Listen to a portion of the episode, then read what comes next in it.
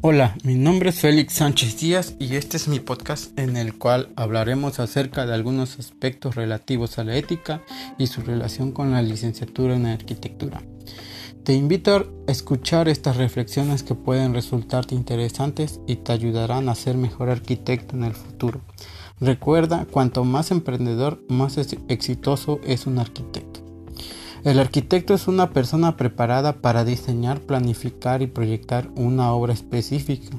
Entre otras palabras, organiza, dirige y construye edificios, casas, parques, entre otros desde los cimientos. En este sentido, el arquitecto debe desempeñar las siguientes actividades. Identificar las metas del proyecto, diseñar planos lo suficientemente detallados para generar una visión clara sobre lo que se pretende, hacer un análisis financiero, presentar el diseño, dirigir la obra y liderar el proyecto. Cumplir con el perfil de un arquitecto exitoso no es tarea fácil, sin embargo, puede comenzar por desarrollar sus habilidades como profesional. A continuación, voy a describir las habilidades que requiere cultivar. Los arquitectos se caracterizan por ser personas con una gran capacidad para aprovechar los espacios y para diseñar estructuras. Por eso, la arquitectura es considerada un arte donde la creatividad es preponderante. El arquitecto tendrá la capacidad de representar sus ideas gráficamente a través de la profundidad, el espacio y las figuras geométricas. Necesitarás calcular cuántos objetos hay en una habitación y optimizar la interacción de todo el entorno espacial. Por eso cuenta con una visión en 3D. Ve cosas que otros profesionales no. A eso se le denomina visión espacial. Para ser un arquitecto debes tener habilidades que te permitan aprovechar los colores, la luz y las texturas. En la actualidad, todos los profesionales requieren habilidades informáticas. El arquitecto, por lo tanto, debe manipular programas que le permitan gestionar sus proyectos. Por eso es habitual el uso del software. El arquitecto es alguien que se basa en pensamientos razonables, expone sus ideas creativas con base a argumentos comprobables, numéricos y detallados.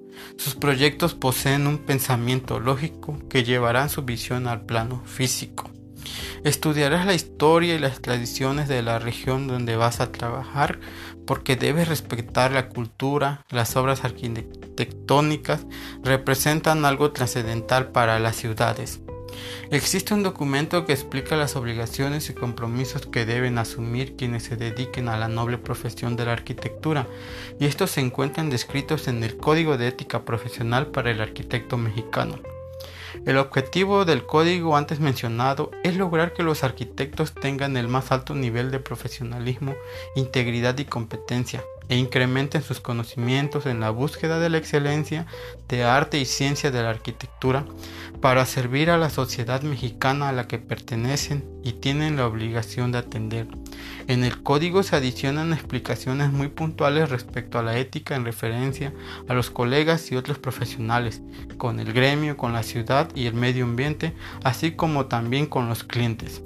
El arquitecto emprendedor es aquel que abre camino por sí mismo, busca oportunidades sin esperar que otros le abran puertas y tienen una mentalidad positiva, capaz de conseguir sus objetivos. Se proponen desafíos a pesar de los obstáculos que éste debe atravesar. La arquitectura es una profesión compleja que requiere de la interacción de numerosos actores en el proceso de diseño y construcción de un edificio. El arquitecto debe tener habilidades para la comunicación interpersonal. Ser emprendedor significa que ha desarrollado por propia cuenta numerosas habilidades que le permiten relacionarse con éxito con proveedores, clientes y empleados.